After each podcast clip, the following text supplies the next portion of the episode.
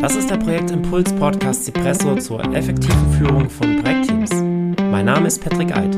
Ich freue mich, dass du dabei bist und wünsche dir viel Spaß bei der heutigen Episode.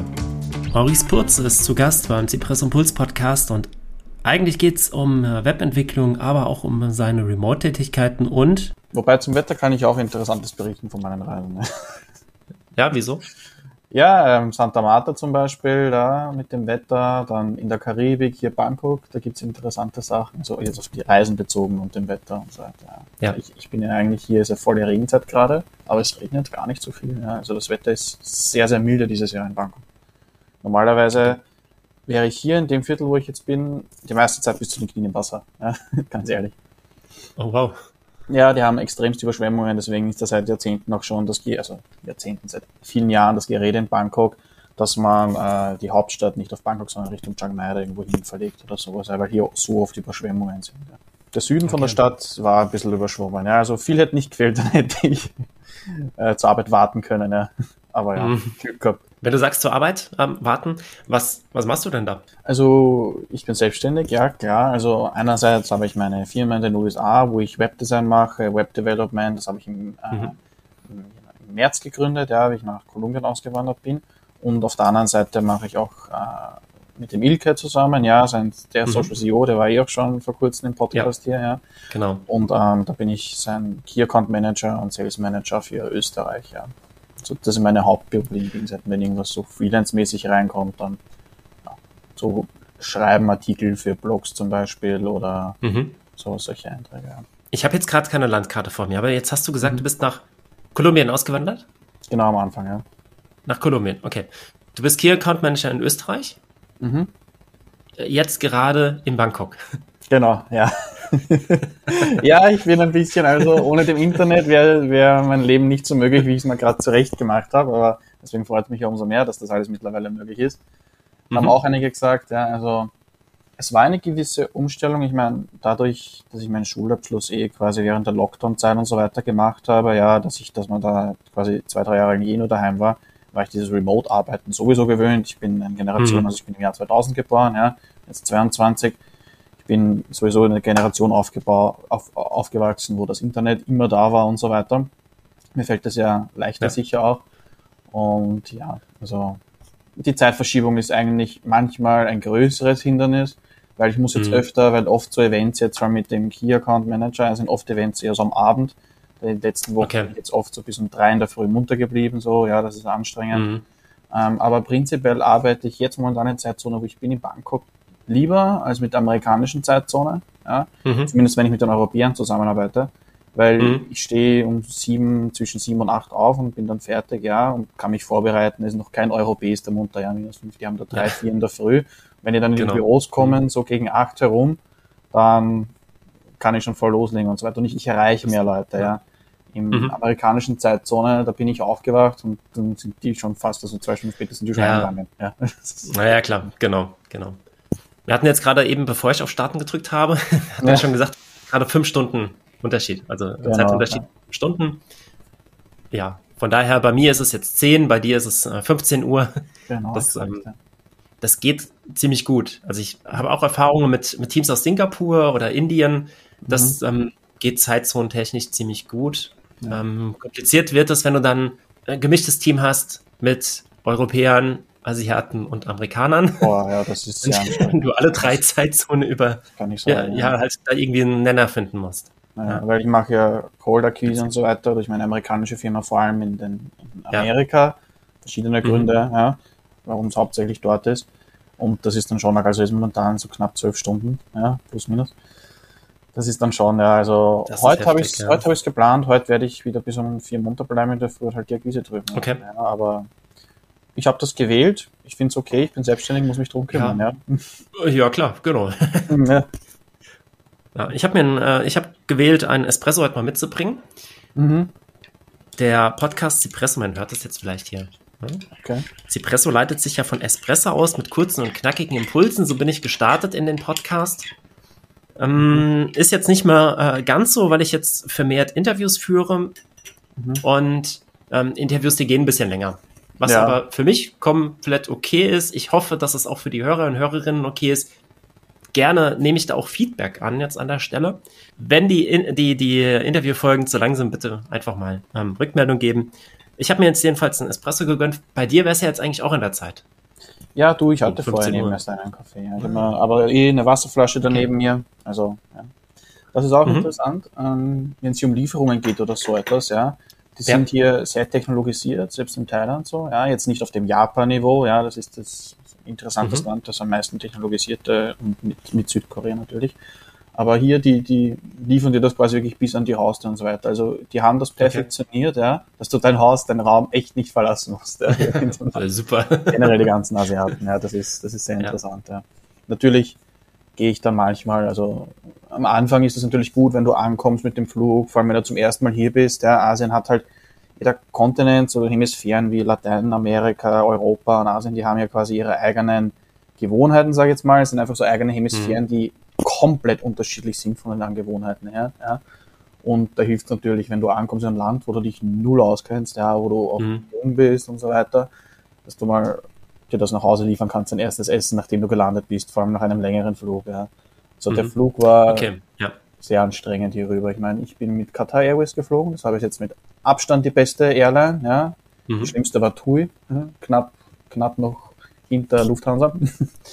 ähm, und aber da hatte ich einen 8 Stunden Layover und mhm. da bin ich in die Lounge reingegangen, aber die war komplett überfüllt, ja. Also die, die Business Class Lounge, die haben es geschlossen gehabt, weil so viele Leute davor gestanden sind.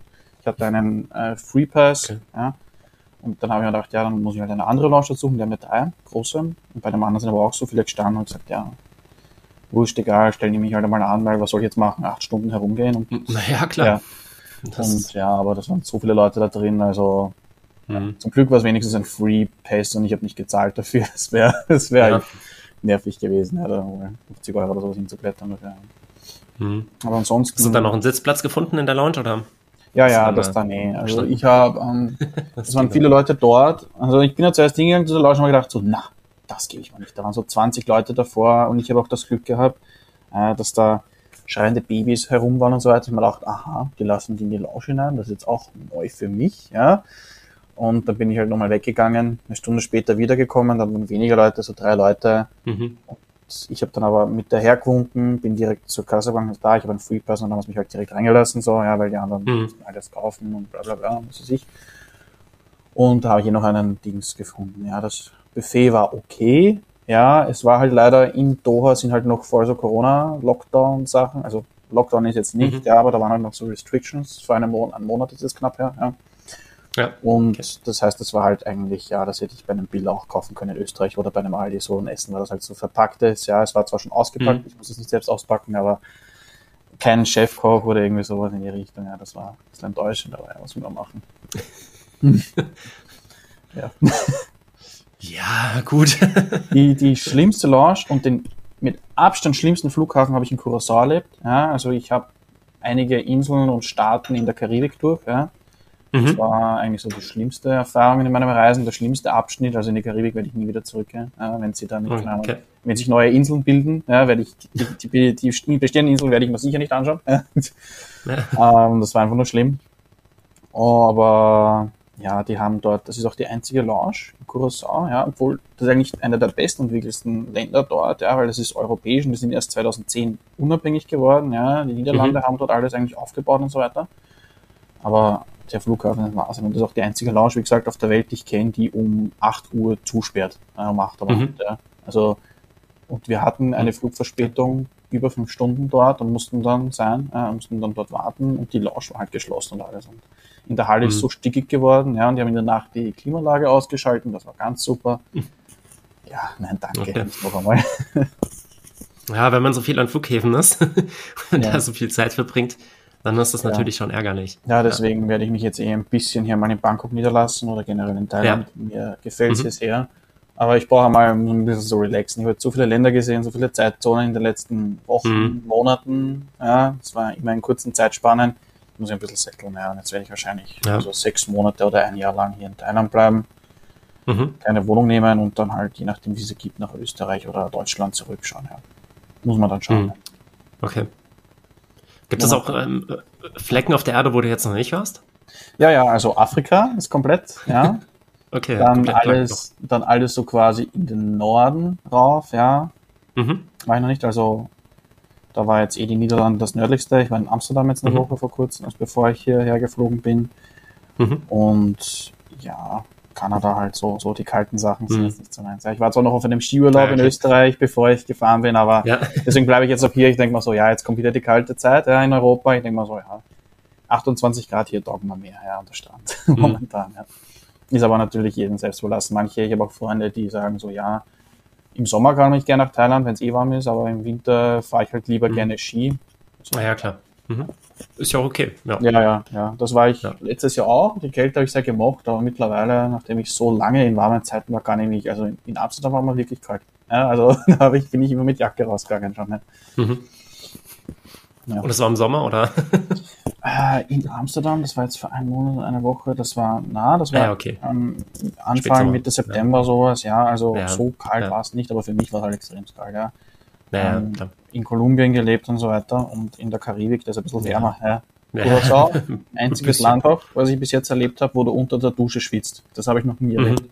Das ist so eine komische äh, Luft und Luftfeuchtigkeit gemischt dort und das Klima, ich weiß nicht, ich habe wirklich, okay. ich war duschen, die haben auch kein kaltes Wasser in der Dusche, es gibt nur warmes Wasser, ja. das ist auch sehr interessant. Ja, das habe ich auch noch nie erlebt, dass man unter der Dusche schwitzt. Ja. Ja okay. Und äh, warst du da auch überall dann zum Arbeiten oder war das jetzt auch dein Urlaub gewesen? Genau, nein, also prinzipiell, uns gekürzt sagen kann, im kurzen Verlauf, ja, also 2021, letztes Jahr, habe ich mit der Matura in der HTL in äh, Wiener Neustadt abgeschlossen, ja, Software mhm. Engineering mhm. und Projektmanagement. Dann habe ich äh, knapp über ein halbes Jahr bei einem österreichischen Unternehmen da gearbeitet, bei so einem jüngeren Startup, also Startup nicht mehr wirklich, weil es schon länger etabliert war, aber mit wenigen mhm. Angestellten, mhm. ja.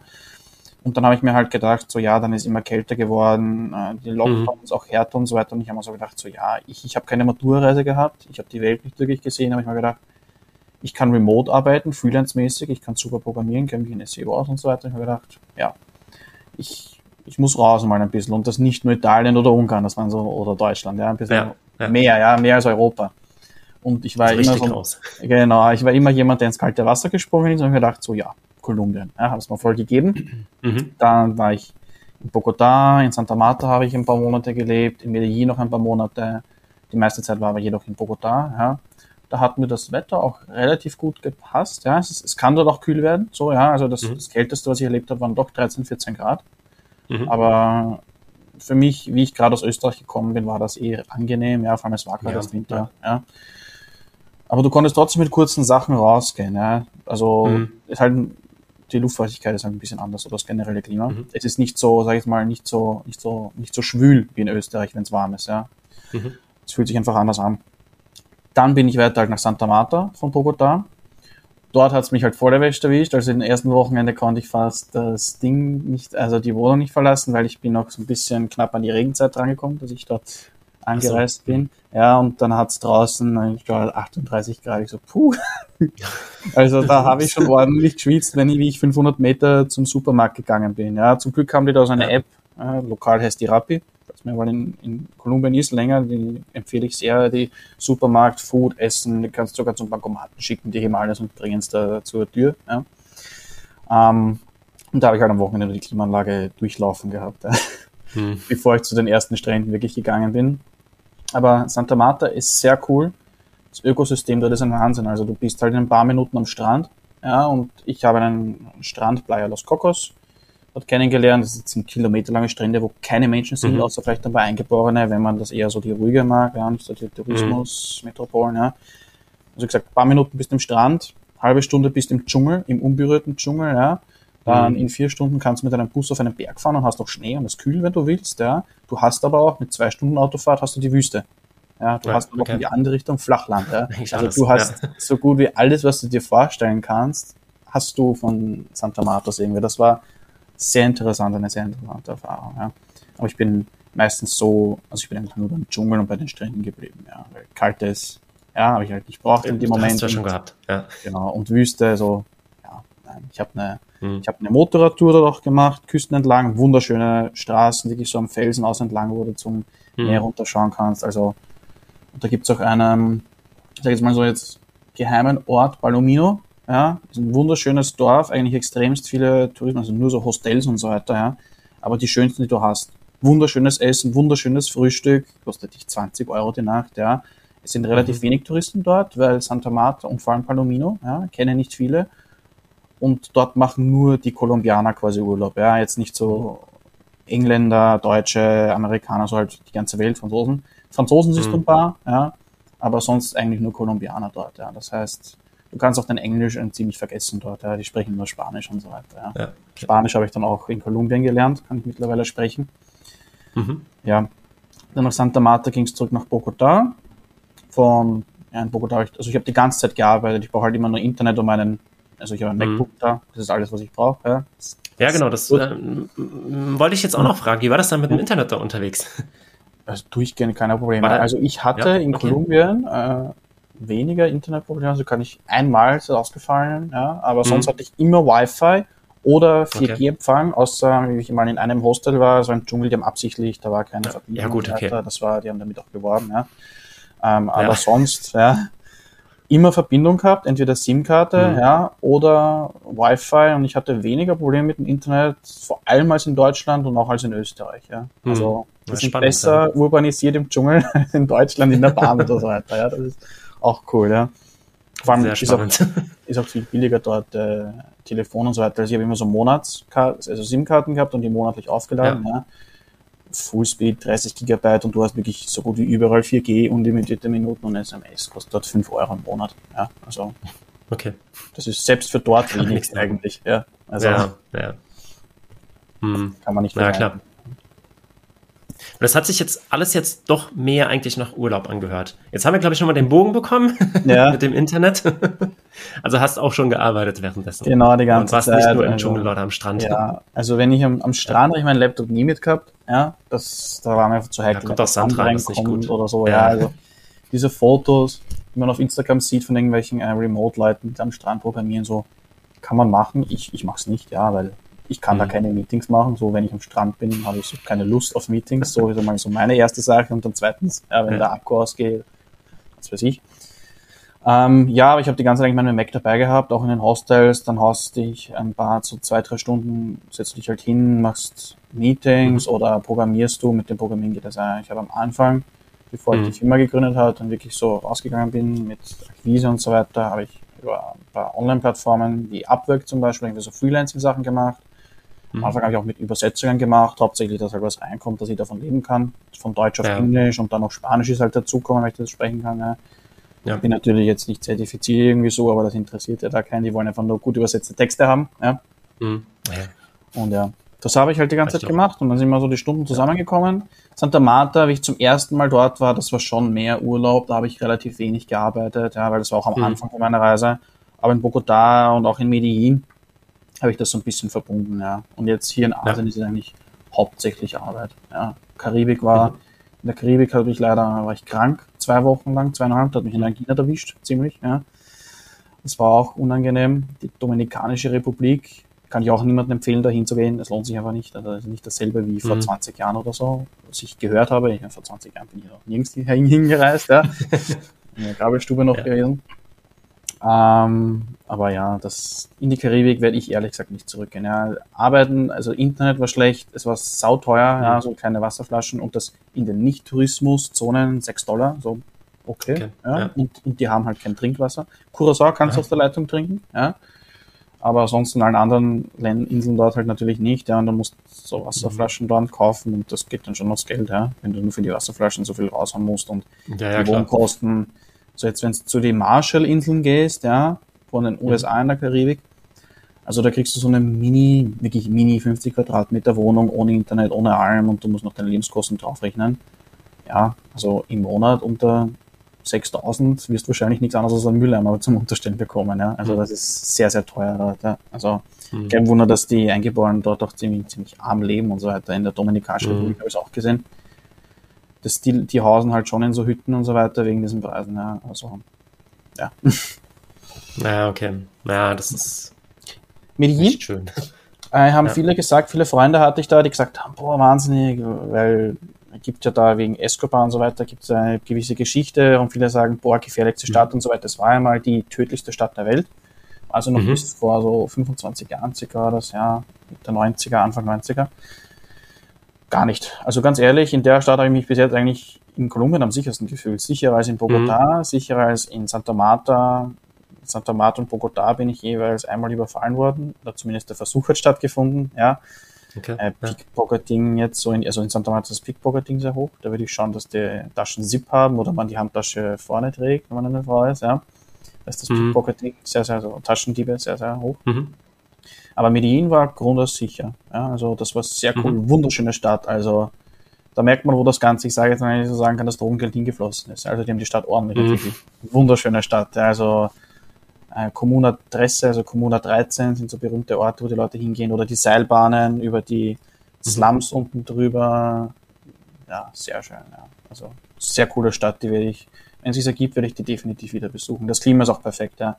Tag hast du so maximal 28 Grad, ja, und in der Nacht kühlt es aber schön so auf 18 Grad runter und du kannst eigentlich ohne Klimaanlage auch schlafen in der Nacht. Also das war bis jetzt mhm. das ideale Wetter für mich in Medellin. Ja, das ist sehr ja. cool. Und viele. Warum bist du da weggegangen? Ah, sorry. Ja, es ist auch ein, es ist auch, das ist auch das Interessante. Es ist die teuerste Stadt in Kolumbien, ja. Und ja. ich war auch noch mhm. in diesem Reisefieber sowieso, ja. Ich bin dann so ah, okay. Bogotá nochmal einen Monat, ja. ja. Und dann habe ich so gedacht, so ja, Kolumbien wird Fahrt für mich, ja. wollte einfach wieder ein neues Land sehen, dann für die Karibik mhm. weiter. Weil Thailand wollte ich noch nicht, also Thailand, Kolumbien und Thailand waren immer so meine Kindheitsträume, sage ich jetzt mal, da wollte mhm. ich immer hin in diese Länder, ja.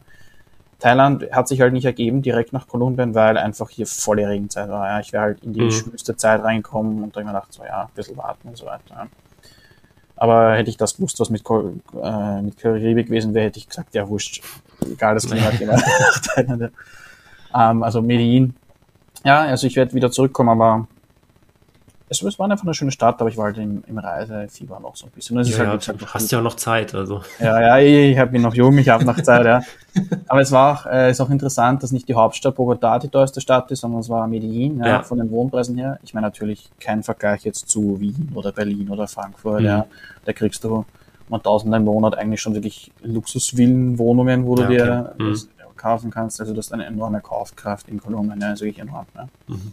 Genau wie hier in Thailand ist das auch. Also ich sage mhm. jetzt mal so für, wenn du weißt, wo du isst, ja, in welchen Restaurants und welche gut sind, kannst du für 10 Euro am Tag dreimal essen am Tag und zwar sehr gut. Ja, also, mhm. mhm. das ist nicht einmal ein Schnitzel in Wien wahrscheinlich mittlerweile, ich weiß es mhm. nicht. ja. Na, vielleicht ein Kinderschnitzel. Ja, vielleicht, ja, aber ohne, ohne, ohne, ohne Beilagen. Ja, ohne Beilagen und ohne Getränke. Ja. Genau, Hast ja. Hast jetzt ohne also, Bier gesagt? Ja, Kinderschnitzel mit dir. Beim Kinderschnitzel. Das ist auch interessant. Interessante Kombi. Da schaut der Kellner sicher auch lustig. Generell. Ja, genau. Kinderschnitzel mit Bier. Ja, also nach Medellin ging es wieder nach äh, Bogotá zurück. Mhm. In Bogotá habe ich immer wieder so einen Tagesausflüge gemacht. Das ist sehr cool, wunderschöne Stadt, sehr bunt, ja. Ähm, ich, ähm, ja, viel, sehr viel Graffiti ist dort. Ja. Also die erlauben das. Es gibt natürlich mhm. auch das illegale Graffiti, ja, das ist blöd, bisschen, wo sie über die Glasscheiben bei einem ja, Geschäft okay. drüber malen. Das, das, das ja. ist blöd und vor allem nur so einen schwarzen Strich, was genau gar keinem was bringt. Ja. Mhm. Aber die haben eine riesige ähm, Graffiti-Szene in Bangkok, sehr, sehr bunt. Es schaut wunderschön aus. Also ich habe jetzt noch keine Stadt gesehen, die so bunt ist wie Medellin und Bogotá. Ja. Mhm. Und viele sparen sich jetzt auch mehr oder weniger die Farbe, auch bei größeren Gebäuden, riesige Hochhäuser. Und so. die laden dann mhm. berühmte Designer ein und die lassen das voll sprayen. Ja. Ist dann halt mhm. natürlich, das ist dann natürlich Pluspunkt. Der eine bekommt, äh, hallo, das, ich habe das Hochhaus besprüht, ja, äh, ist ein bisschen ja, eine Referenz, eine bisschen eine. Und der andere ja. bekommt eine wunderschöne Fassade, ja, was normal anmalen viel teurer wäre eigentlich auch so. Ja. Also mhm, das ist sehr cool, ja. Also da könnte man sich ein bisschen was anschauen, wenn man sich Hochhäuser designt oder so mhm. weiter. Das, ist, das, das, passt sehr gut zum zu, zu Bogotá und zu Medellin, ja. Generell zu diesem Latina-Vibe. Ähm, tanzen, fröhlich, bunt und so weiter. Mhm. Die Tanzkultur ist auch extremst dort, ja. Also, die sind sehr auf Party aus, ja. Also, das habe ich gemerkt, ja.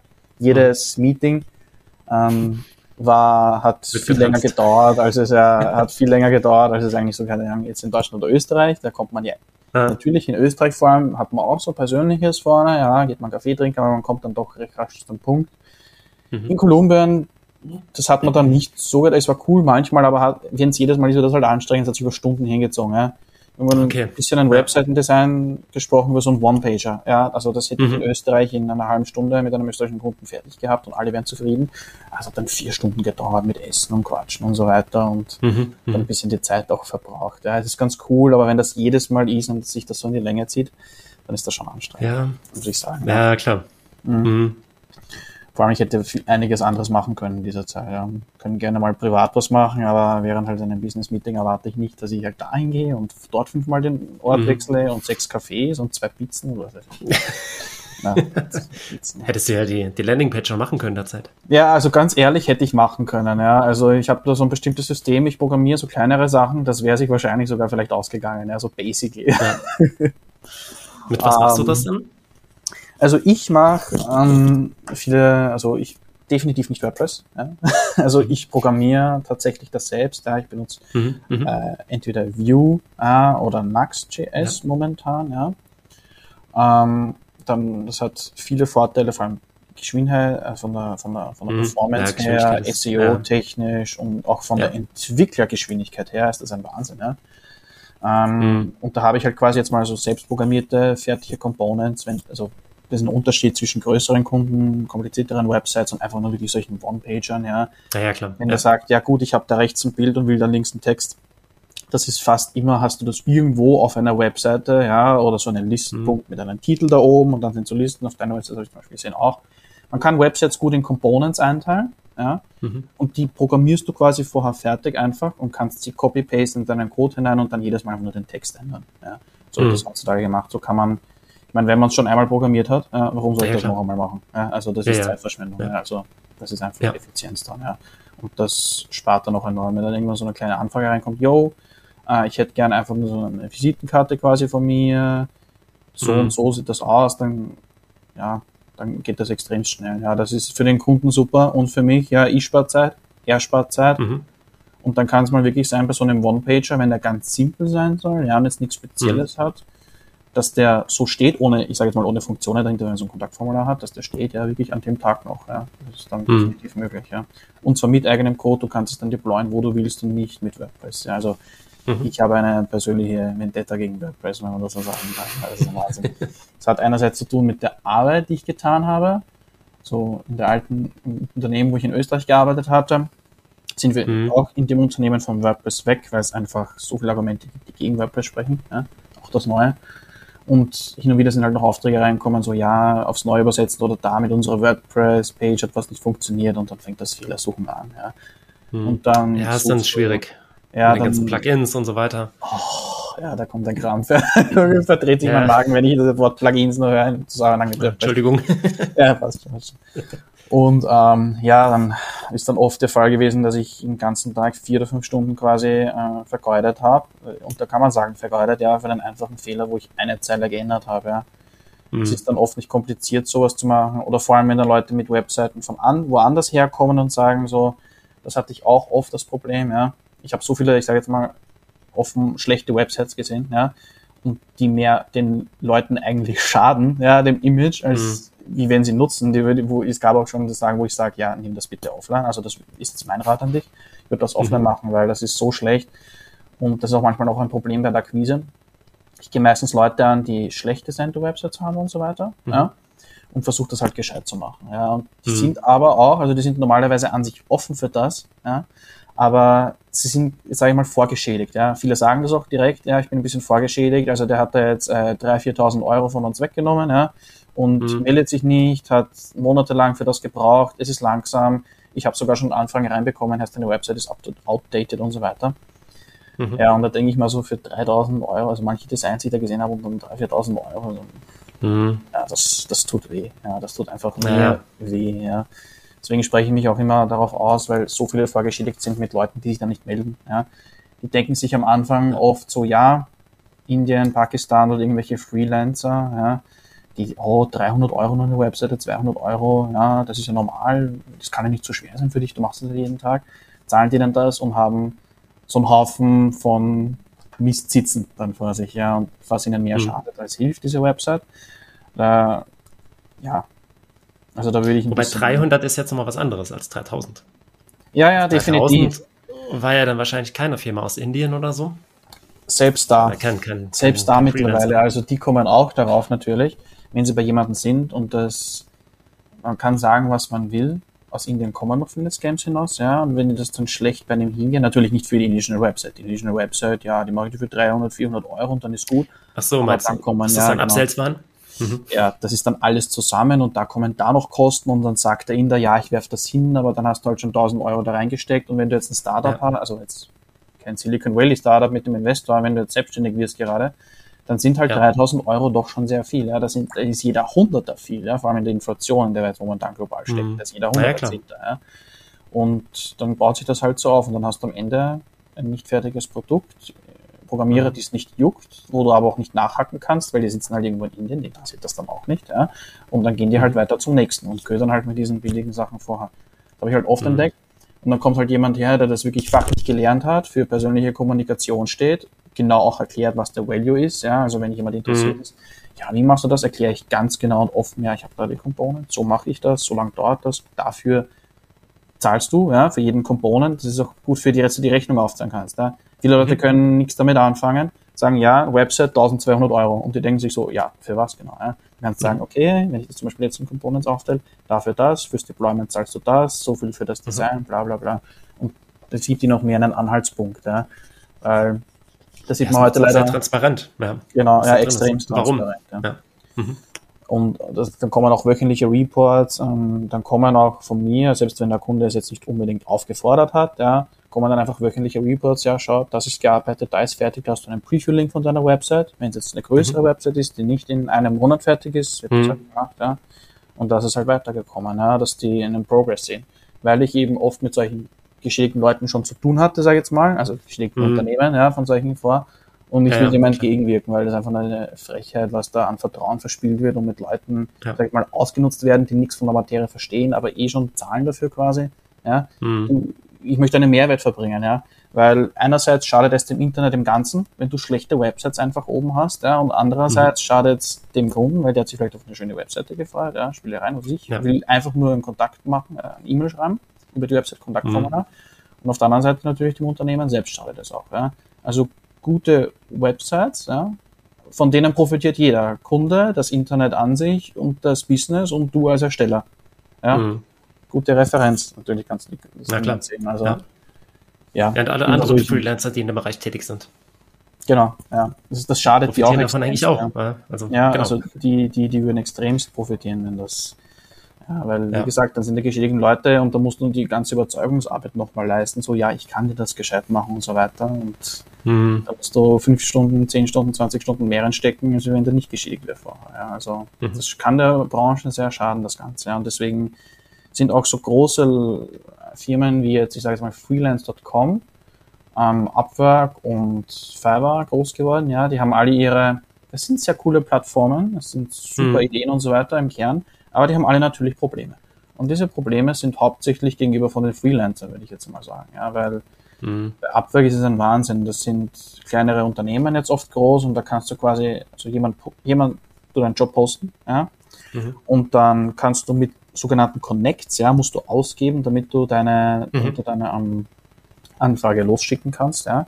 Das ist zwischen zwei und sechs Connects ist das so. Ich glaube, 100 Connects sind jetzt so bei 5 Euro oder so. Also momentan. Ich, ich weiß nicht, wie okay. ich die Preise jetzt anschauen. Ja. Ich bin immer, ich bin jetzt momentan immer so oft auf Work. Und dann gibt es halt so Unternehmen, die durch irgendwelche Promo-Codes oder die kaufen halt im Bundle gleich einmal um ja. 5000 Euro so Connect sein. Und da mhm. kannst du deinen Job, ja, wenn du dein, dein, dein Angebot wegschickst, kannst du das boosten. Ja. Mhm. Zwei Connects kostet jetzt zum Beispiel, sagen wir mal, dass dein Job überhaupt eingeht bei dem Kunden, ja, und es sind so viele Freelancer, da gehen 100, da gehen 100 Bewerbungen ein, ja, 50 mhm. plus ist, ist kein Problem, weil so viele Freelancer halt arbeiten wollen, ja. Vor allem, vor allem in der Branche, wo ich bin mit dem Web Development, was ja sehr im Trend momentan ist und wo ja, die Einstiegsbarriere auch sehr gering ist, ja. So ja, eine WordPress-Seite. von überall auch aus machen. Also. Genau. Und so eine WordPress-Seite, und ich sag hinklatschen, kann da jeder basically hinklatschen, wenn er sich minimal mit der Materie auseinandersetzt. Ja. Viele schauen auch ja. so aus, viele solche Websites. Ja. Ja, ähm, ja. Und da kannst du halt deine Kosten niedrig halten. Und viele ähm, Freelancer, die wirklich Zeit hineingesteckt haben, jetzt wie ich am Anfang zum Beispiel, ja, oder Zeit reingesteckt mhm. habe ich insgesamt, äh, die dann nur sich diese zwei, sechs Connects, die halt nicht 1000 Euro ausgeben wollen für die Connects, damit sie das Angebot raushauen können, ja, sitzen am Trocknen. Mhm. also Firmen, die diese hunderte, tausende Connects haben, boosten das einfach, ja, mhm. bieten quasi, okay, ich zahle jetzt nicht zwei, sondern ich zahle 30 Connects und erscheinen dann in der Liste, bei dem der den Job ausgepostet hat, ganz oben, ja. Und wenn das so mhm. fünf machen, ja, dann, also keiner, naja, keiner, klar. der den Job gepostet hat, schaut sich alle 100 durch. Ja, die Leute, ja. die auf ähm, Upwork schon mal einen Job gepostet haben, denen geht's generell, bei denen steht zu 99 Prozent immer urgent, die wollen das schnell haben, die wollen mhm. nichts zahlen, ja, die, die sagen, du wirst so oft 10, 5 Euro die Stunde für einen guten Programmierer suchen, die, die schauen sich nicht 100 mhm. Bewerbungen durch, ja, die nehmen die ersten, schauen, ob das passt, ja, und fertig, ja. Ja, ja okay. Ein Problem von solchen Sites. Ja, das ist echt ein Problem. Mhm. Ja. Ich muss kurz was trinken da. So, ist wichtig bei der Luftfeuchtigkeit hier. Genau, das ist generell wichtig. Also meine drei Vielleicht nochmal wichtiger bei der Luftfeuchtigkeit. Hm? Mein Espresso ist mittlerweile auch leer. okay, ja. Sollte Aber gut. Ja, klein Soll das jetzt nicht weiter stören. Genau, ja. Ja. Ähm, ja, also ich schaue, dass ich meine drei Liter am Tag immer voll bekomme. Ja. In der Karibik ja. vor allem war das wichtig und hier, also du schwitzt ja, so viel, da wären eigentlich sogar fast schon vier Liter besser. Drei Liter sagt man ist das mhm. Minimum, was man trinken soll. Das hat mir extremst, ist mir extrem schwer gefallen am Anfang, ja, weil ich weiß nicht, ich habe einfach nicht so viel getrunken, also eineinhalb Liter am Tag schon. Mhm. Aber wie ich dann die drei Liter tatsächlich hatte, so, dass ich das trinke am Tag, einfach so irgendwie, dann habe ich insgesamt generell viel abgenommen. Ich habe mich munterer mhm. gefühlt, ich, ich, Schlafrhythmus war alles, also das hat einen mega, also ich würde sagen, jeden, der mit dem Abnehmen anfangen will, soll man schauen, wie viel Wasser er trinkt, ja, und wie viel davon Zuckerwasser ist und wie viel davon Kaffee ist, ja, weil mhm. äh, selbst wenn du jetzt einmal hergehst und sag jetzt mal einen Bananenshake trinkst, ja. Ja, ja gut, ich trinke Wasser jetzt. Ja. so die drei Liter sind sehr wichtig, die, die haben einen großen. Ja, definitiv. Ja. Ja, ja. Zumindest für mich, da ist ja jeder Körper sehr, sehr individuell, was das Ganze anbetrifft, ja. Also, mhm. ja. Genau. Ja, klar.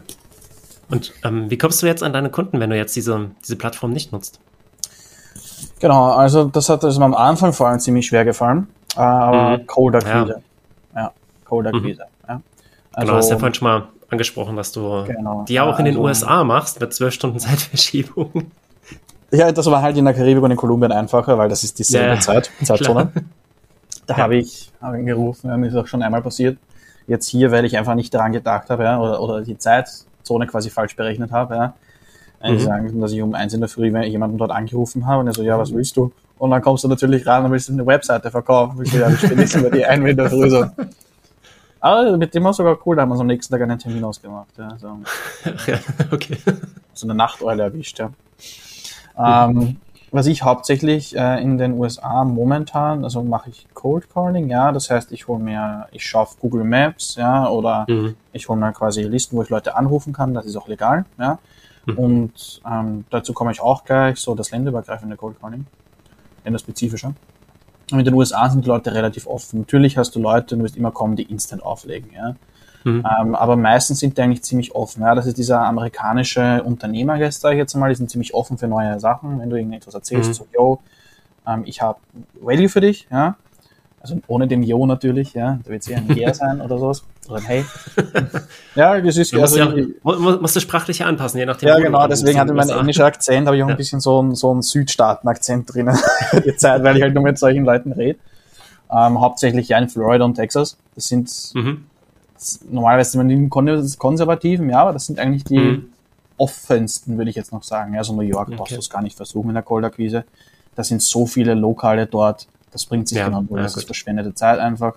Eine Zeit lang habe ich die Midwest States, also zum Norden, Osten, mhm. bei, bei den Great Lakes da herum, die Staaten, habe ich Cold-Akquise gemacht. Die sind halt auch relativ verschlossen noch. Ja, die haben oft alle so einen lokalen Website-Anbieter vor, der das okay. seit 2003 macht und so weiter, meine natürlich so schon ihre Websites dann aus, aber die wollen dann auch nicht weggehen, ja, weil die konservativ sind in die Richtung.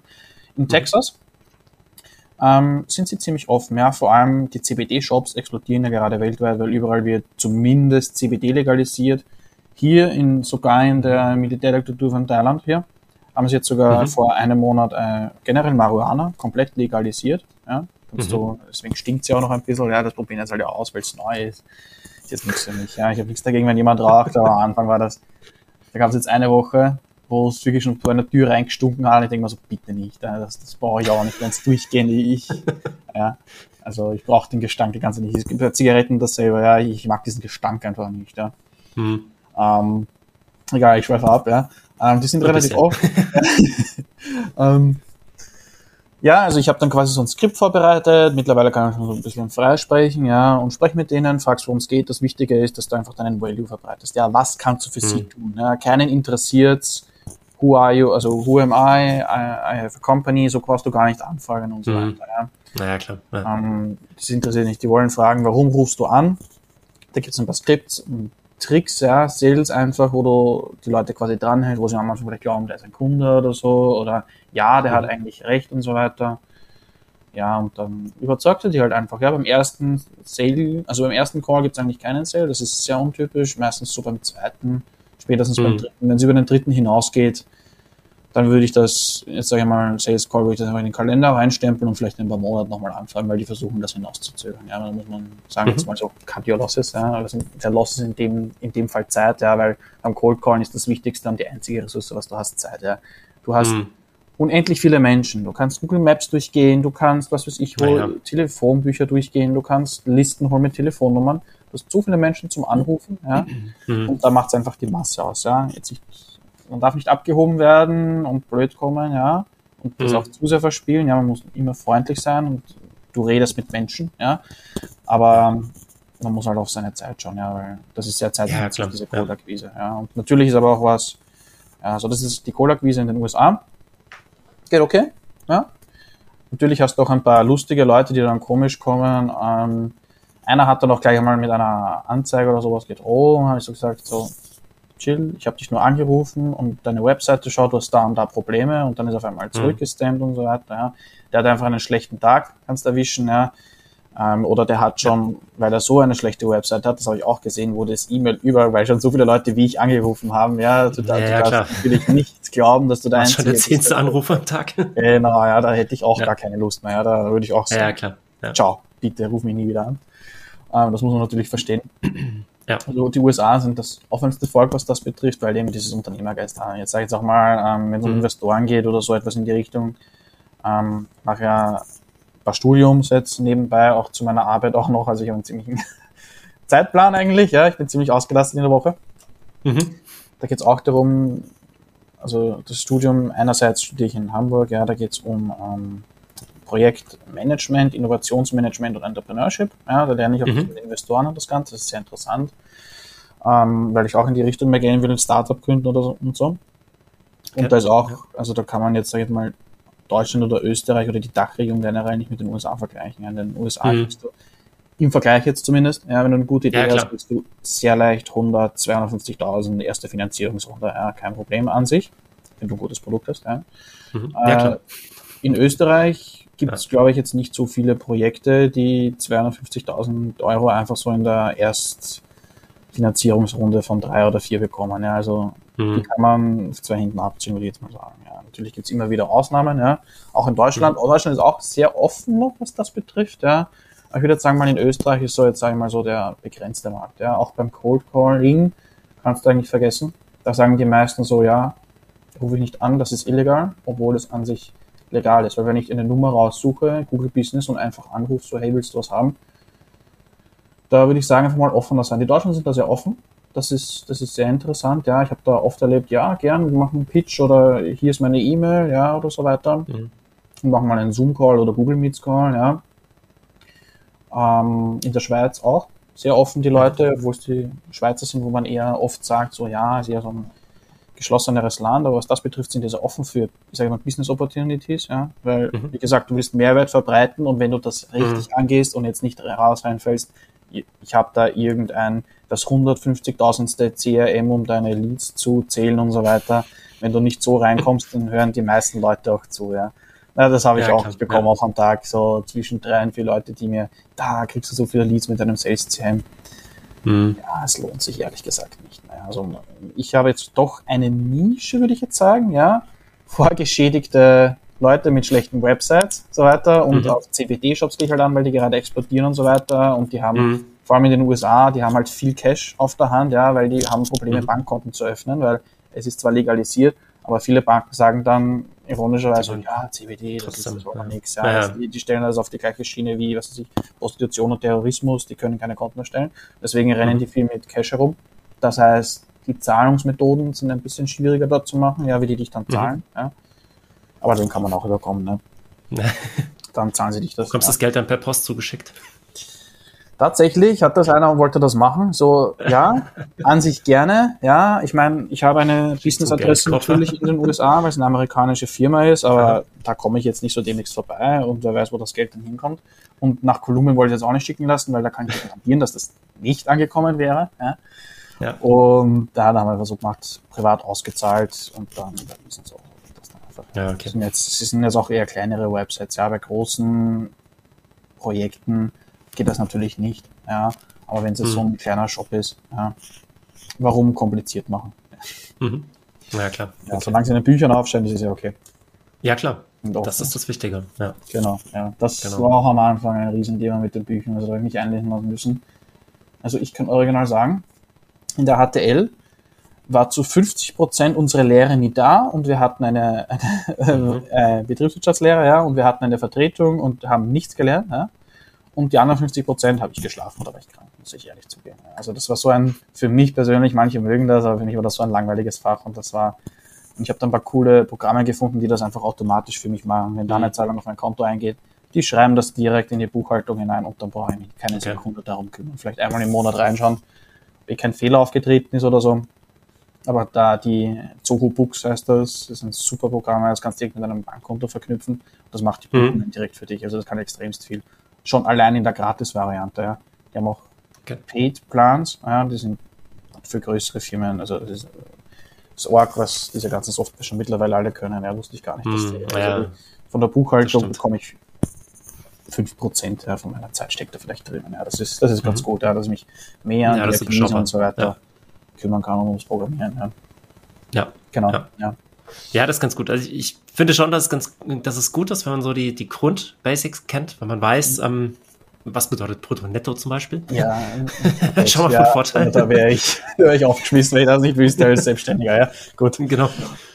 Aber ähm, du musst jetzt nicht wissen, wie du jetzt äh, von an welches andere Konto ähm, buchen musst. Und es ist vielleicht ganz, ganz hilfreich, wenn du weißt, dass es sowas gibt, wie Buchungskonten und dass man ja. eben da Buchungssätze schreiben kann und was doppelte Buchführung ist, aber das muss man ja nicht selbst machen. Also genau, entweder ja, ich weiß sogar, oder der Steuerberater. Ist. Ja, genau, ich weiß ja. sogar, was das ist. Also in äh, ja. fünf Jahren HTL, wo ich Betriebswirtschaftslehre habe, ich habe mir einfach äh, einen Udemy-Kurs gekauft, ja, 20 okay. Stunden. Ja. Also das sind 20 Stunden, das hat mich 20 Euro gekostet. Habe ich mehr gelernt als in fünf Jahren Betriebswirtschaftslehre in der HTL. Und wenn das irgendwann mal nicht funktionieren sollte, kann ich das auch selbst machen. Ja, also ja. ich muss nicht einmal eine doppelte Buchhaltung machen. Mhm. Also das ist, das ist okay, das ist gar kein Problem, die Buchhaltung für mich. Naja, klar. Prozentrechnen ist das einfachste überhaupt. Also das ja. Mhm. Jo. Ja, ich kann, also ich, ich stelle es mir jetzt noch ein bisschen äh, kompliziert vor, da du ja in verschiedenen Ländern bist und Kunden aus verschiedenen Ländern hast. Mhm, ja.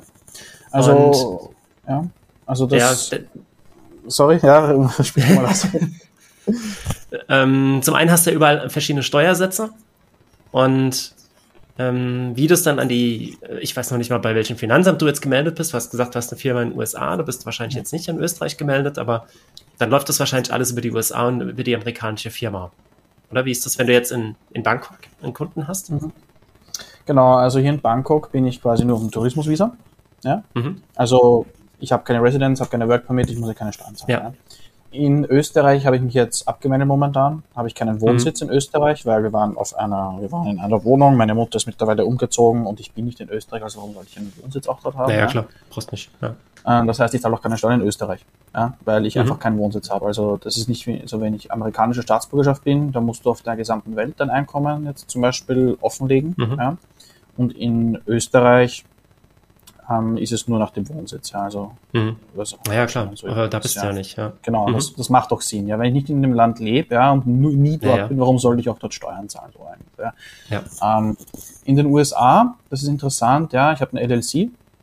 Es gibt äh, sogenannte Franchise-Fees, ja, die zahle ich im Jahr. Mhm. Das ist ein Steuersatz fix, den muss ich halt zahlen.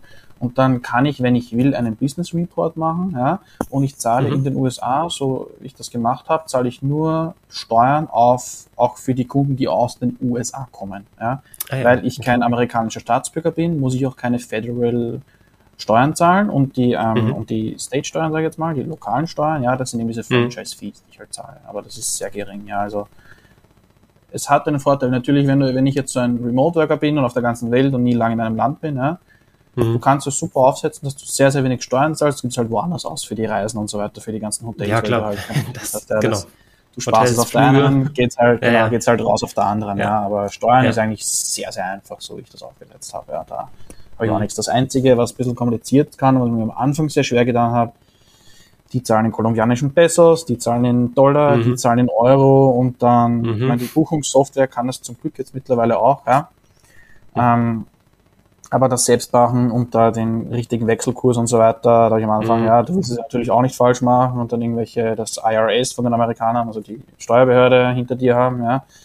Mhm. Also das habe ich am Anfang sehr schwer getan, aber durch die Software ist auch legal, die nimmt quasi da, wo die Zahlung eingegangen ist, bam, alles wird in USD umgerechnet. Zu dem Zeitpunkt, wo die Ja. Steuer, wo die Zahlung reingekommen ist, ist es halt zu diesem Kurs gewesen, ja, und fertig. Ja. Also ich Mhm. habe auch lokal in Amerika Bankkonto, da tun die Amerikaner natürlich drauf zahlen, US-Dollar, und dann habe ich Mhm. natürlich lokal auch in der EU habe ich ein deutsches Konto. Ich habe auch, äh, Mhm. ich bin auch bei der Bank Revolut, das ist eine sehr, sehr coole Bank, ja, die kann ich jedem nur ans Herz legen. Ist wirklich super. Ja, also einmal Mhm. das aufgesetzt, keine Kopfschmerzen mehr. Ja, das ist am Anfang dieser ganzen Setup, das war mir natürlich komplizierter. Ja. Ja, Weil ich sagen muss, in, in Österreich ein Unternehmen aufsetzen ist auch ein bisschen, es ist auch zeitintensiv und äh, was du da für Steuern hast. Also mein Vater ist ja selbstständig, was ich da Mhm. mitbekommen habe, was man da machen muss und Steuervorauszahlung und so weiter, wo man einfach nur den Kopf Ja, ist auch nicht einfach. Mhm. Ja, also, also von der EU kommen hier alle Statistiken raus, ja, das kann man sich selbst nachlesen.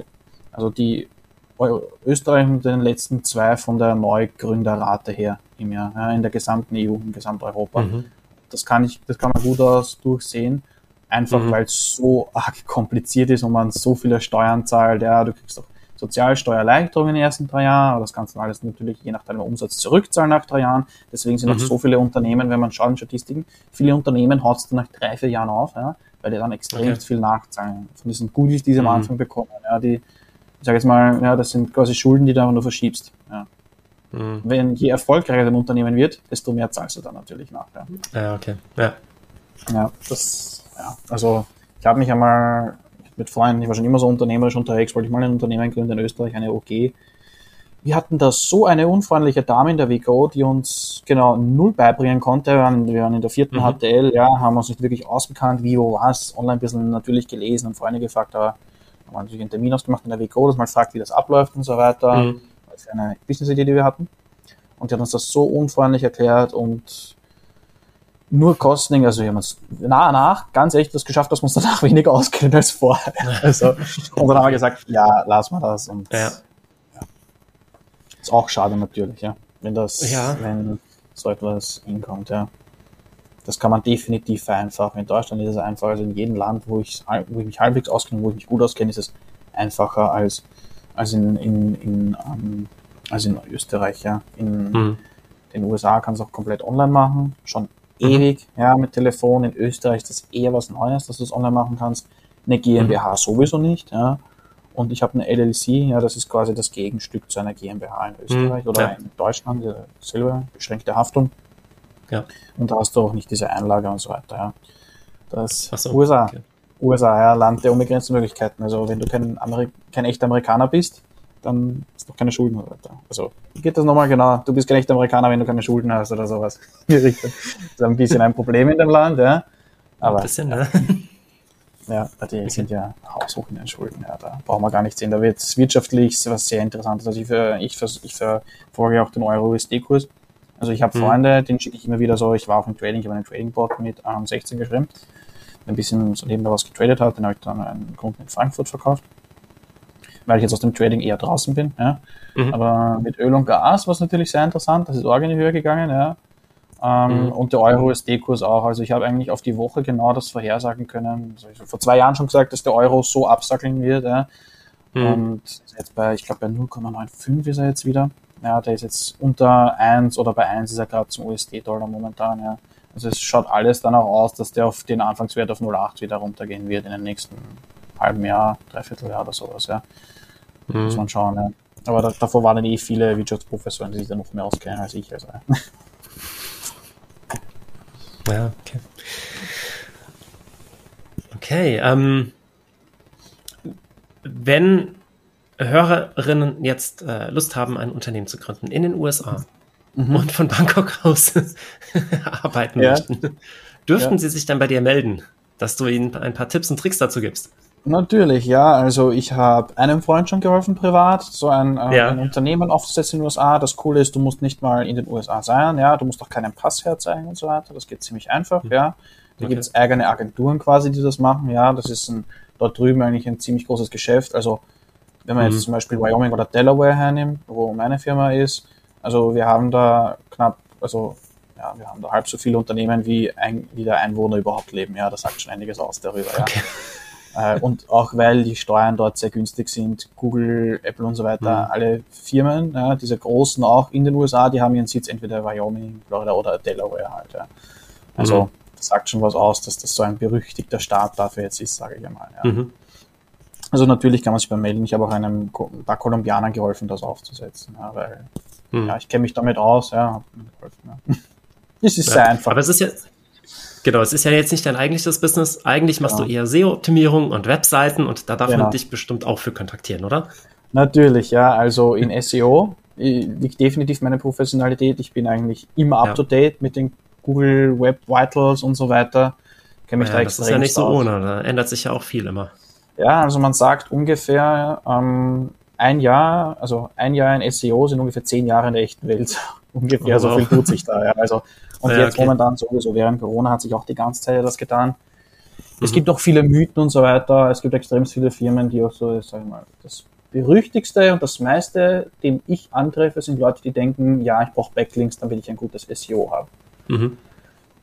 Prinzipiell, also das ist so eine Halbwahrheit, ja. Ähm, mhm. Backlinks helfen extremst, ja. Also ich tue auch immer einen Backlink bei einer Webseite rein, wenn ich jetzt so made by MPSys, ja, so ist meine Firma, MPSys, mhm. und du dann zu meiner Webseite verlinken, ja. Aber wenn du jetzt so eine Backlink-Kampagne startest oder auf random Blogs irgendwie deine, deine, deine Backlinks einfügst, mhm. dann kann das extrem schaden, ja. Also da bekommst du so etwas, wenn du jetzt zum Beispiel so eine fishy, sage ich jetzt mal, Backlink oder Scam-Backlink-Kampagne startest, dann kann es sein, dass du in deiner Google Search SEO eine ganz liebe und nette, freundliche Nachricht von Google bekommst eines Tages, wo Manual Action steht, ganz fett in Rot, du bekommst fünf E-Mails, nicht zu übersehen. Ja?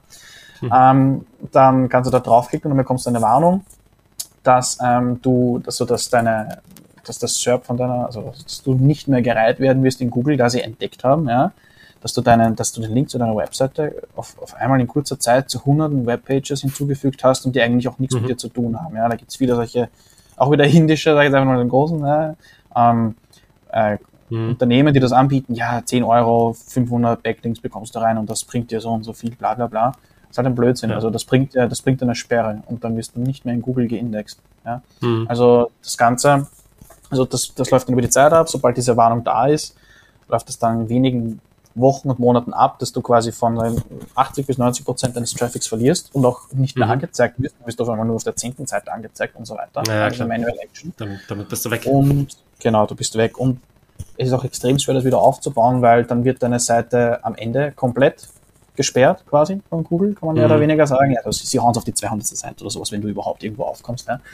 Und ähm, dann kannst du es in einem, dann bekommst du eine E-Mail von dem Google Support, ja, du kannst dich natürlich wieder freischalten und dann musst du uns eine Liste von all deinen Links, Backlinks, also von den Websites, die mhm. du gemacht hast, musst du dann in Google schicken in einem Dateiformat, was ich nicht aussprechen kann, ja, also das Dateiformat, das äh, dis, dis, äh, dieser Wolf-Format, ja, Punkt dieser Wolf, ja, ganz komisch, wurscht, nicht wichtig. Okay musst du das in diesem Dateiformat dann diese Links an Google schicken. Ja? ja. Und die sagen, und die sagen dir dann, kriegst du einen Google-Mitarbeiter zugewiesen und der checkt diese Liste durch und erst wenn alle Links da oben sind und alle deine Backlinks entfernt sind, ja, dann wird deine Webseite wieder freigeschalten und dann kannst du wieder von Null beginnen, deine Webseite aufzubauen. Mhm. Ja. Mhm. Das spricht sich natürlich recht einfach und schnell. Vielleicht kann man es ja riskieren. Ich kann dir nur sagen, zu hundertprozentig wird dich der Google AI erkennen, ja, wird das erkennen, der Mhm. Algorithmus. Die, die, die kennen ihre, ihre eigene Software, Google. Google kennt Google. Mhm. Und ich habe darüber auch, es, es sagt sich auch so schnell, also das zieht sich über Monate und Jahre hin. Ja. Mhm. Also wenn du diese E-Mail bekommst, ja, dann braucht es einmal überhaupt, dass du diese Möglichkeit bekommst, dieses Format einzureichen. Ja, da reden wir so zwischen sechs und neun Monate Wartezeit. Mhm. Mal in dieser Zeit ist deine Webseite weg von Google, kann nicht indexiert werden oder ist auf der 92. Seite. Ja. So Ja. ist weg auf Deutsch. Und ähm, dann, wenn du es eingereicht hast, habe ich es noch nie erlebt, ja, dass Google herkommt und sagt so, ja, passt, wir schalten dich wieder frei. Das Schnellste, was ich erlebt habe, ja, also da habe ich mit einem Kunden zusammengearbeitet, der halt so eine shady, sage ich jetzt mal, Backlink-Kampagne gekauft hat für ein paar hundert Euro. Und ähm, das, das Schnellste, was ich erlebt habe, waren dreimal, dass du das einreichst, weil du vergisst immer irgendwas oder da finden Mhm. sie es, weil Spot von der Seite aufgreifen und dann kriegst du doch mehr, als was du ursprünglich äh, geplant hattest am Backlink. Das heißt nicht 500, sondern 511 und die 11 sind irgendwo verstreut und kannst suchen gehen. Ja. Ähm, und ja, aber normalerweise musst du das 20 Mal einreichen. Ja, und die tun das jedes Mal händisch überprüfen und jede Überprüfung dauert so, ja, wenn es schnell sind, drei Wochen. Normalerweise kannst du ja so mit drei Monaten rechnen, dass du eine Antwort von Mhm. Google bekommst. Kannst rechnen, drei mal 20. Ja, also da würde ich dann eher sogar eine neue Domain eher aufmachen. Das geht schneller. Mhm. Also naja, das kann klar. man vergessen. Also mit solchen so Backlinks. Ja. nur mal eine Nische da anzusprechen im SEO, würde ich sehr aufpassen. Ja, es ist gut, Backlinks zu setzen, ja, aber halt nur bei relevanten Sachen, relevanten Content. Google ist da sehr gut zu erkennen, ob die Keywords wirklich zu deiner Seite gehören, ob die Backlinks, Mhm. ob das Sinn macht, zu deiner Seite irgendwie zu verlinken. Ja, also wenn jetzt zum Beispiel irgendwann einen Blog-Eintrag über mich machen würde, so ein Text, äh, oder, oder, oder über SEO und so weiter, ja, und was man da machen kann, und dann zu meiner Website verlinken, mit Website SEO, das macht Sinn, ja. Wenn da jetzt aber jemand über die Top 10 Musiker vom Eurovision Contest spricht und dann auf einmal meine Website unten irgendwo auftaucht, dann denkt sich Google ja, haha, sehr lustig, ja. Also Das kann ich. Genau, ja, also Ja. Google ist extremst auf User Experience, ja, also damals war das ja am Anfang vom Internet, da hast du einfach alle Keywords aufgeladen, also jetzt sage ich mal, ich bin, mache Websites, habe Keyword Nudeln reingehauen, ja, wenn ich 1000 Webseite, äh, wenn ich jetzt 100.000 Besucher hatte auf meiner Webseite und dann bin ich auch bei Nudeln aufgesehen, obwohl, also wenn man nach Nudeln gesucht hat, obwohl ich Websites mache und so weiter, also das spielt nicht mehr, ja. Mhm. Die Keywörter spielen eine Rolle, eine große, ja, Mhm. aber du kannst nicht einfach random Keyword da reinhauen, du kannst nicht mehr zu 100.000 Seiten einen Backlink machen. Das spielt alles nicht mehr. Das schadet mittlerweile mehr deiner Seite. Ja. Also Google ist einfach nicht mehr so, dass es nicht mehr bringt. Ja. Du kannst wirklich aktiv Schaden erleiden durch so etwas, durch Mhm. falsches SEO. Das ist halt sehr interessant und das ist bei vielen ziemlich neu. Ja. Also Mhm. Google gibt auch immer etwas raus. Das sind die Web Vitals, die ändern sich monatlich, jährlich. Die Core Web Vitals, das sind quasi die drei Säulen. Momentan die wichtigsten. Es sind äh, der LCP, Largest Contentful Paint, der FID, First Input Delay und natürlich äh, CLS, äh, Cumulative Layout Shift, ja. Also kurz erklärt, Largest Contentful Paint. Oft hast du das, wenn du jetzt auf eine Website gehst, ja, Mhm. irgendwo gibt's ein Bild meistens und da wird immer das größte Bild hergenommen. Oft haben welche so ein Mhm. Bild im Hintergrund oder so weiter, ja. Und da wird einfach hergenommen, wie lang das braucht zum Laden. Ja, wenn das über eine Sekunde ist, bist du eigentlich schon raus. Ja, wenn das Mhm. über eine Sekunde ist, wirst du den Web Vital Cores rausgehaut und dann ist es auch wurscht, wie gut deine restliche Seite ist. Das ist schon ein harter Schlag. Ja, dann First Input Delay ist, ab wann deine Seite, ab wann du etwas draufklicken kannst. Das sollte bei maximal 300 Millisekunden klicken, äh, Mhm. mal 300 Millisekunden sein Ja. im Desktop. Ja. Ähm, Wenn es darüber ist, bist du auch eher schon raus. Alles Mhm. über eine Sekunde bist du ja, deine Seite. Das Glück, wenn die überhaupt angezeigt wird vorne. Auf den ersten zwei Google-Seiten und dann noch das Cumulative Layout Shift. Das ist einfach so, wenn Button über drüber sind oder Mhm. wenn du nicht responsive bist. Also am Desktop schaut deine Mhm. Seite super aus, aber dann, wenn du auf dem Handy schaust, ist der Text über dem Bild, Bild über dem Text, der Mhm. Button irgendwo nur zur Hälfte drin im Bild. Also Google erkennt auch das mittlerweile, ja. Und allein, wenn man, also SEO ist ja riesig, es gibt quasi dieses Naja. technische SEO, ja, und dann gibt es halt dieses, sag ich jetzt mal, das organisatorische SEO, technische ist Programmierung, ja, Mhm. Und Content auf der Webseite und so weiter mit Keywords, so alles, was du quasi selbst beeinflussen kannst, mehr oder weniger, direkt, ja, Mhm. Mhm. schnell ändern kannst. Und dann gibt's halt noch Google Search Einträge, dann Google Business ähm, Mhm. optimieren, dann und wo du halt erwähnt wirst auf irgendwelchen Social Media, LinkedIn, äh, wenn wir da sind und Instagram und so weiter, ja. Da, da, das hängt dann auch zusammen, ja. Aber wenn du nur diese drei Säulen quasi erreicht. Also ich habe mir das kurz, die habe ich aufgeschrieben, ich habe mir die Zahlen jetzt nicht genau gemerkt. Äh, für den Largest Content Full Paint, ja, nur wenn du das erreichst, also nur 44 Prozent ja, aller Websites erreichen mhm. das, ja, diesen Largest Content Full Paint. Ja. ja. Das heißt, wenn du nur da drin bist, ja, hast du mhm. schon mal 66 Prozent, ja, äh, 56 Prozent, Entschuldigung, hast du schon mal 56 Prozent weniger, ähm, weniger Konkurrenz. Ja. Dann mhm. beim First Input Delay immerhin 91 Prozent sind damit, ja, und beim beim Layout Shift ja, sind es 71 Prozent, die nur mhm. die Requirements wirklich mit. Und das ist, in, das ist nur im orangenen Bereich. Ja. wenn du unter 100 mhm. Millisekunden bist bei der Reaktion, dann bist du nochmal äh, bist beim einstelligen Bereich wahrscheinlich. Ja. Also mhm. da kannst du schon mal im technischen SEO kannst du extrem viel erreichen, ja, wenn du nur diese drei Säulen da einhältst. Ja, weil dann wird die Konkurrenz viel weniger und dann, mhm. ja, da geht es eher ums Organisatorische, um Backlinks, ja, ob der mhm. Content passt, wie viele Leute ja. draufklicken, wo du erwähnt wirst, wie oft ein Link geteilt wird. Ja, da gibt es sehr, sehr vieles dran. Ja. Google Search Konsole mhm. auch riesig, du kannst so viel machen mit deiner Webseite und so viel das organisieren. Meine, also ich habe meine Domain quasi gekauft, ich habe im März gegründet und im März auch meine Domain gekauft, mpsysllc.com. MPSys war leider schon vergeben, ja, ich wollte es ohne dem LLC haben, aber halt leider schon weg. Mhm. Ähm, und ich habe es geschafft in den ersten drei Monaten, also wenn man meinen Namen eingibt, MPSys, und da gab es viele Firmen, die seit zehn Jahren eine Webseite haben und auch relativ gut und so weiter, ich habe es geschafft, mhm. unter den Top 3 auf der ersten Seite schon zu erscheinen. Ja. So viel mhm. besser war meine Seite programmiert und so viel besser habe ich das Search-Algorithmus benutzt, habe ich, ähm, habe ich in Facebook, Instagram und ähm, LinkedIn aufgemacht und auch an Twitter. Ja gibt es auch noch ja. Medium und so weiter, da gibt es so bestimmte Social Media Accounts, die du quasi haben musst. Ja, das sind so, mhm. ich sage jetzt mal so knapp 20, ja, 12, zwischen 12 und 20. Also 12 sind so Minimum, ja. Das Medium ist zum mhm. Beispiel auch dabei, YouTube auch, YouTube größte äh, Such, äh, größte Suchmaschine nach Google, ja. Mhm. Und das sind so Accounts, die du quasi brauchst. Wenn du die auf deine Seite raufhaust, kannst du relevanten Content, hast, ist es halt so verlinkt. Ja, Google mag's, wenn es verlinkt ist und du überall schön so mhm. wenn du quasi so eine Brand aufbaust. Ja. Wenn du eine richtige Brand aufbauen willst, ja, dann ist sowas halt sehr, sehr wichtig, ja, dass du überall, auch wenn du jetzt nicht darauf ähm, postest, ist es trotzdem wichtig, mhm. dass du es auf Medium einen Account aufmachst mit deinem Businessnamen und so weiter, weil dann ist es erstens einmal reserviert, du kannst es trotzdem verlinken und dann denkt Google, mhm. ah, das ist eine gut implementierte Brand, die haben da und da ein Konto und da. Das ist einmal wichtig, dass du das zumindest einmal hast, ja. Mhm. Also ja, da gibt es ja. sehr viel zu beachten, vor allem eben diesen organisatorischen SEO, was du nicht mhm. direkt beeinflussen kannst, was du halt verbessern kannst, ja? indem du Accounts aufmachst, Link-Teils, bla bla bla, das Typische. Das ist halt aber, das liegt halt nicht abgesehen von dem in deiner Macht. Ja? Also das Technische mhm. ist wichtig, dass das unbedingt eingehalten wird am Anfang. Ja. Mhm. Okay, alles klar. Wer da noch Fragen zu hat, war das war, jetzt, glaube ich, äh, doch ziemlich viel zu SEO. Ja. Kann sich da ja gerne nochmal an dich wenden. Genau. Ich bin mir sicher, du unterstützt da gerne, solange die Person kein WordPress im Einsatz hat. Genau, na, bei WordPress unterstützt ich sie umso stärker, dass sie weg, wegkommen endlich von denen. Ja.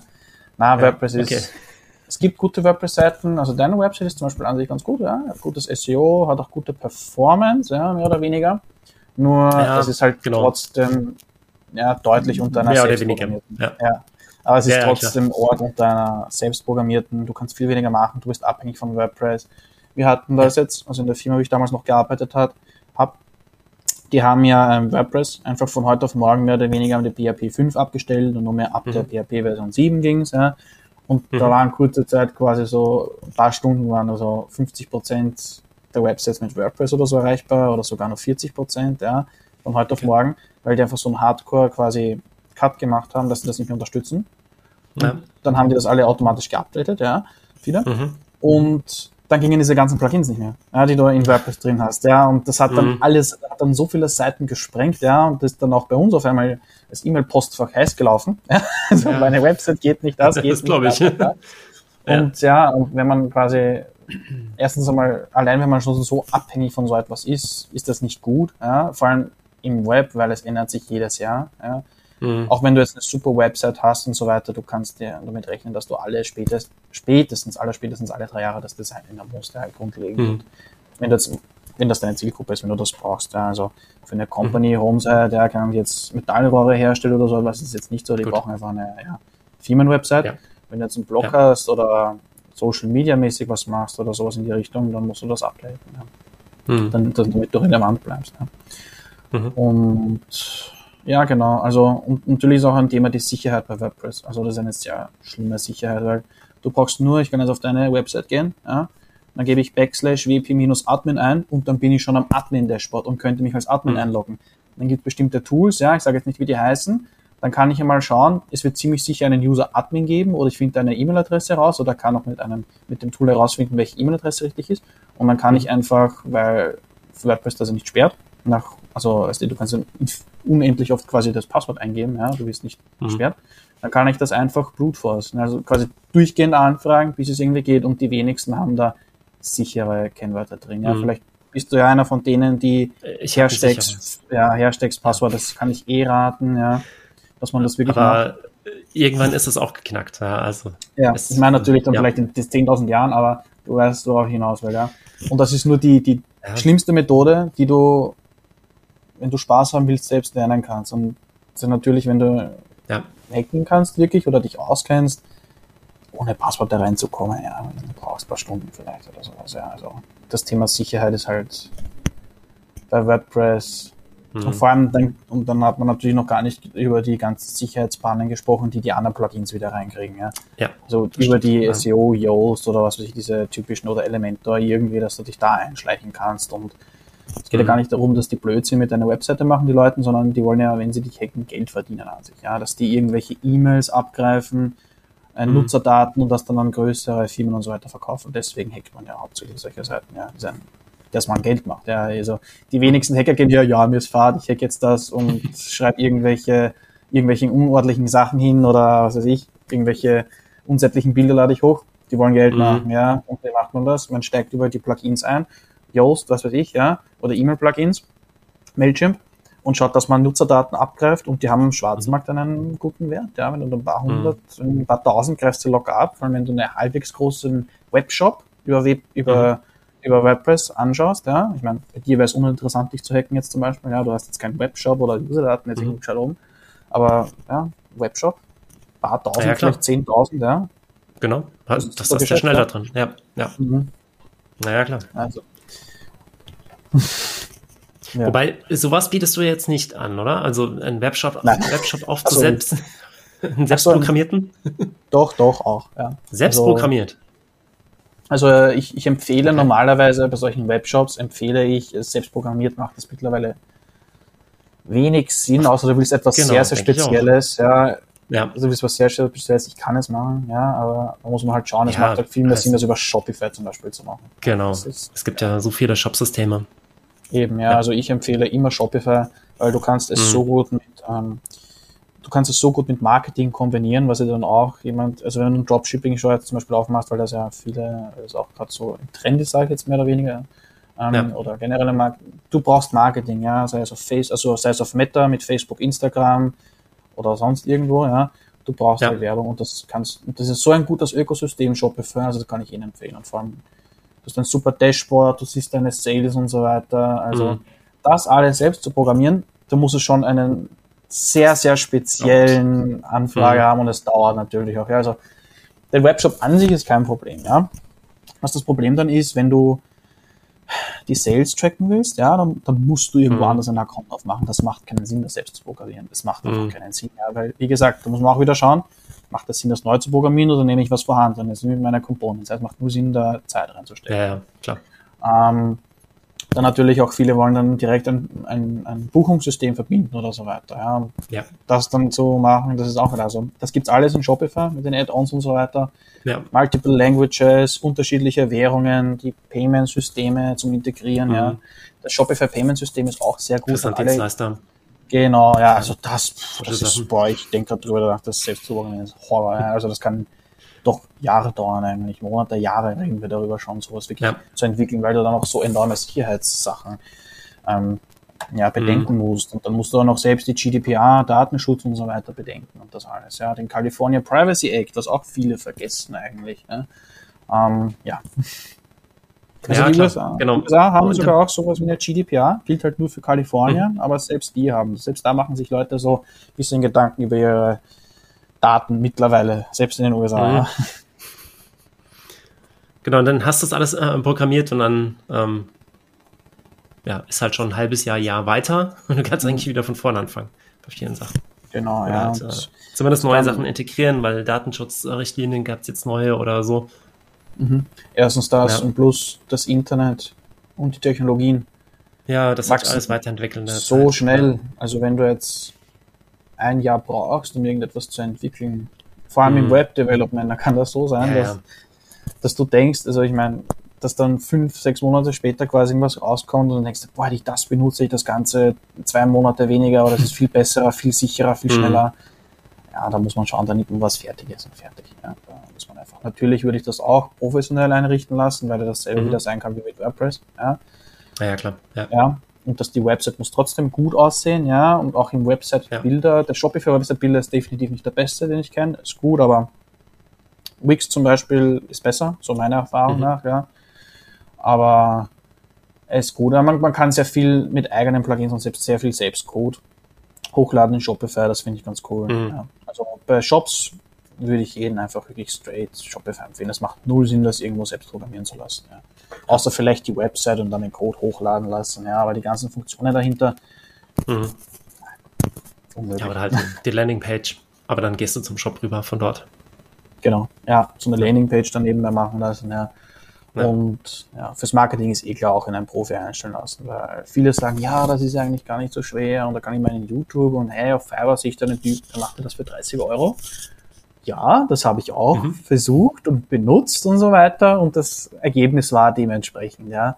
Also auch auf Fiverr, wenn du gute Leute willst, ja, das werden auch immer teurer und dann gibt es genauso diese Fiverr mhm. Pros, ja, die kosten dann auch zwischen 2.000 und 3.000 Euro, ja. Also das mhm. ist nicht dann billig, ja. Da muss man aufpassen bei so etwas. Ja, nicht, nicht immer das Billigste nehmen. Definitiv nicht, wenn es um Webdesign, um Sicherheit im Web geht und Websites und so weiter. Da würde ich wirklich aufpassen, wenn es ums Sicherste geht. Ja, ich mir irgendeine mhm. Handyhülle, keine Ahnung, auf Wish bestellen möchte, ja, zwei Euro, was kann da schiefgehen? Ja, aber bei Websites, Klar. ja, da kann was schiefgehen fürs Business. Da kann einiges schiefgehen. Okay. Ja, Maurice, ähm, ganze Podcast-Episode voller Tipps und Tricks zu Urlaub. Ja, genau. zu den schönsten Stränden, zu Dschungelausflügen, wo man in äh, Kolumbien sogar Schnee sehen kann. Welche äh, Karibikländer man nicht bereisen sollte. Ja. Bis hin zu SEO-Optimierung, ganz viele Tipps, auch ähm, Backlinks nicht zu, nicht zu kaufen, sondern selbst zu setzen, dort, wo sie relevant sind. Und für Shops am besten Shopify nehmen wenn es ähm, also es kommt drauf an. Genau. Doch ja. da wieder drauf an, äh, was für einen Job du aufsetzen möchtest. Also vielen Dank für die vielen Tipps und Tricks, die du hier äh, gebracht hast. Ach, ich habe jetzt gerade ganz viele vergessen in der Aufzählung. Ich meine, äh, Unternehmen gründen, äh, genau, wie man ja, kannst du selbst nochmal den Podcast von, anschauen, ja. ja, genau, den muss ich mir selbst nochmal anhören, ne, um das zusammenzufassen. Ja, aber viel Information in wenig Zeit verpackt. Ja, aber ich hoffe, dass ich ja. irgendwem vielleicht einen super Tipp gegeben habe. Ja, ja vielen Dank dafür. Und ähm, ich würde gerne so langsam zum Schluss kommen. Ich hat, hatte ja vorhin gesagt, hier, ich habe Espresso dabei, hier kurze ja. Episoden und so. Jetzt sind wir doch bei über einer Stunde, weit über einer Stunde. Ja. Aber ich denke, ja, ähm, das hat sich gelohnt. Und mhm. ja, nochmals Passt. vielen Dank. Vielleicht sieht man sich ja noch einmal. Ich habe noch viele Tipps zu erzählen. Ja. Danke für deine Zeit. noch mehr, oh weh. ja, ja, du, äh, ich habe ein breites Wissen. Ja. Alles klar. Klingt gut. Ja, vielen Dank. Danke dir. Dann bis zum nächsten Mal. Tschüss. Ciao, danke. Aber Moment, ich will dich jetzt hier nicht rausschmeißen. Das ja, ja, ich weiß, dass das vielleicht gerade so. nein, nein, ich weiß, dass das der Podcast war, dass du das zusammenschneidest. nee, äh, das meine ich jetzt nicht. Das bleibt jetzt hier im Podcast drin. Ach so. Ähm, das hört sich jetzt vielleicht auch für die Hörerin so ein bisschen so an, als ob ich dich hier gerade rausschmeiße. So war das gar nicht gedacht. Ich wollte jetzt nur so. so langsam dann mal Okay, nein, ich, ich, kommt, ich, dachte, du, ich dachte, du denkst, ich schließe jetzt das Fenster und so weiter. Nee, das muss auch nicht. Ja. Danke, dass du heute wieder mit dabei warst. Auch in den nächsten Wochen kommen spannende Interviewgäste und Impulse. In der Zwischenzeit kannst du dich auf advitago.academy über Projektmanagement und Führung informieren. Eine Riesenfreude würdest du mir machen, wenn du mir Themenwünsche schickst, den Podcast kommentierst oder ihn teilst. Und melde dich gerne zum Impulsletter, dem Newsletter der Advitago Academy an. An der Stelle habe ich noch eine Event-Empfehlung für dich. Und zwar Hybrides Projektmanagement am 15. Dezember 2022. In diesem Eintages-Workshop lernst du Methoden und Frameworks kennen, die je nach Situation in deinem Projekt angewandt werden können. Mit den richtigen Werkzeugen im Gepäck ist der Weg zur wahren Agilität machbar. Vielen Dank, dass du heute wieder mit dabei warst und dir den Podcast angehört hast. Bis zum nächsten Mal, dein Patrick.